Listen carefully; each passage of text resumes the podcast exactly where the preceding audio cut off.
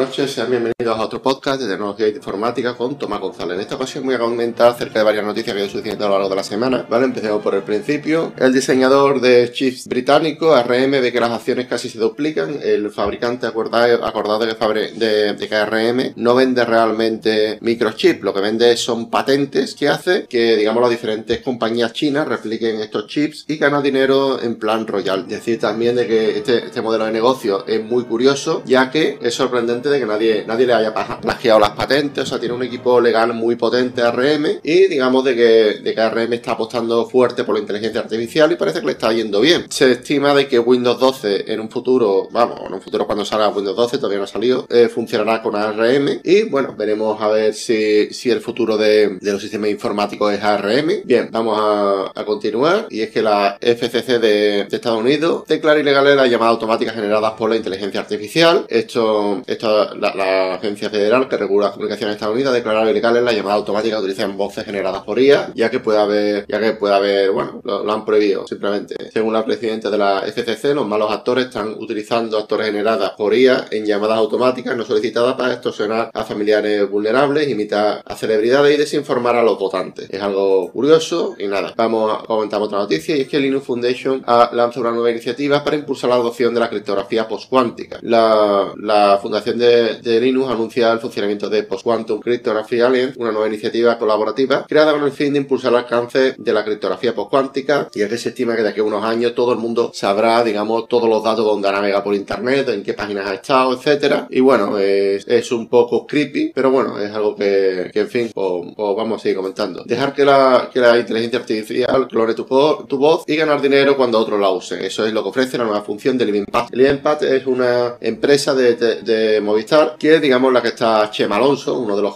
un, el mejor hacker del mundo, según, eh, según cuentan por ahí, ¿no? Y digamos de que, de que lo que quiere hacer es, eh, digamos, tú utilizas la voz de un famoso, sí, pero todo el dinero que, que generes con esa canción va para el famoso, ¿vale? O un tanto por ciento. Es algo bastante curioso y es algo que, bueno, podría, puede estar interesante, ¿no? Por el tema de los, de los cantantes, etcétera, que muchas veces no, no se puede, bueno, dicen que no se pueden poner puertas al campo y que la gente lo va a seguir haciendo, pero bueno, ya esto cada cual que diga lo que sea. Bien, eh, vamos a, hablar de las profesiones más demandadas en 2030, desarrollador de herramientas de inteligencia artificial, técnico de impresión 3D. La, la, la, las impresoras en 3D están pegando fuerte. ¿eh? Yo, yo voy un par de veces por ahí a, la imprenta y eso siempre está funcionando. ¿eh? O en las imprentas suele haber impresoras en 3D y, y funciona. ¿eh? Arquitecto del metaverso. Hombre, puede ser bastante interesante, sobre todo todo el tema de Roblox, Fortnite, Puede ser bastante interesante. Ingenieros de reciclaje también está bastante bien. Los temas de, de reciclaje. Desarrolladores de software también muy demandados. Analistas de datos y analistas de ciberseguridad. Bien, eh, comentamos otra noticia. Es que Google Meta y OpenAI anuncian medidas para identificar eh, contenidos creados con inteligencia artificial para combatir la desinformación frente al riesgo de los deepfakes. ¿Vale? Bien, eh, comentamos otra noticia. Es que las farmacias confían que la inteligencia artificial para eh, acelerar la fabricación de, de, medicamentos al automatizar gran parte de, de los estudios. ¿Vale? Pues nada, eh, voy dejando hasta aquí mi podcast de hoy. Espero que os haya gustado, que os haya entretenido. Sin más, me despido. Un saludo hasta la próxima. Chao.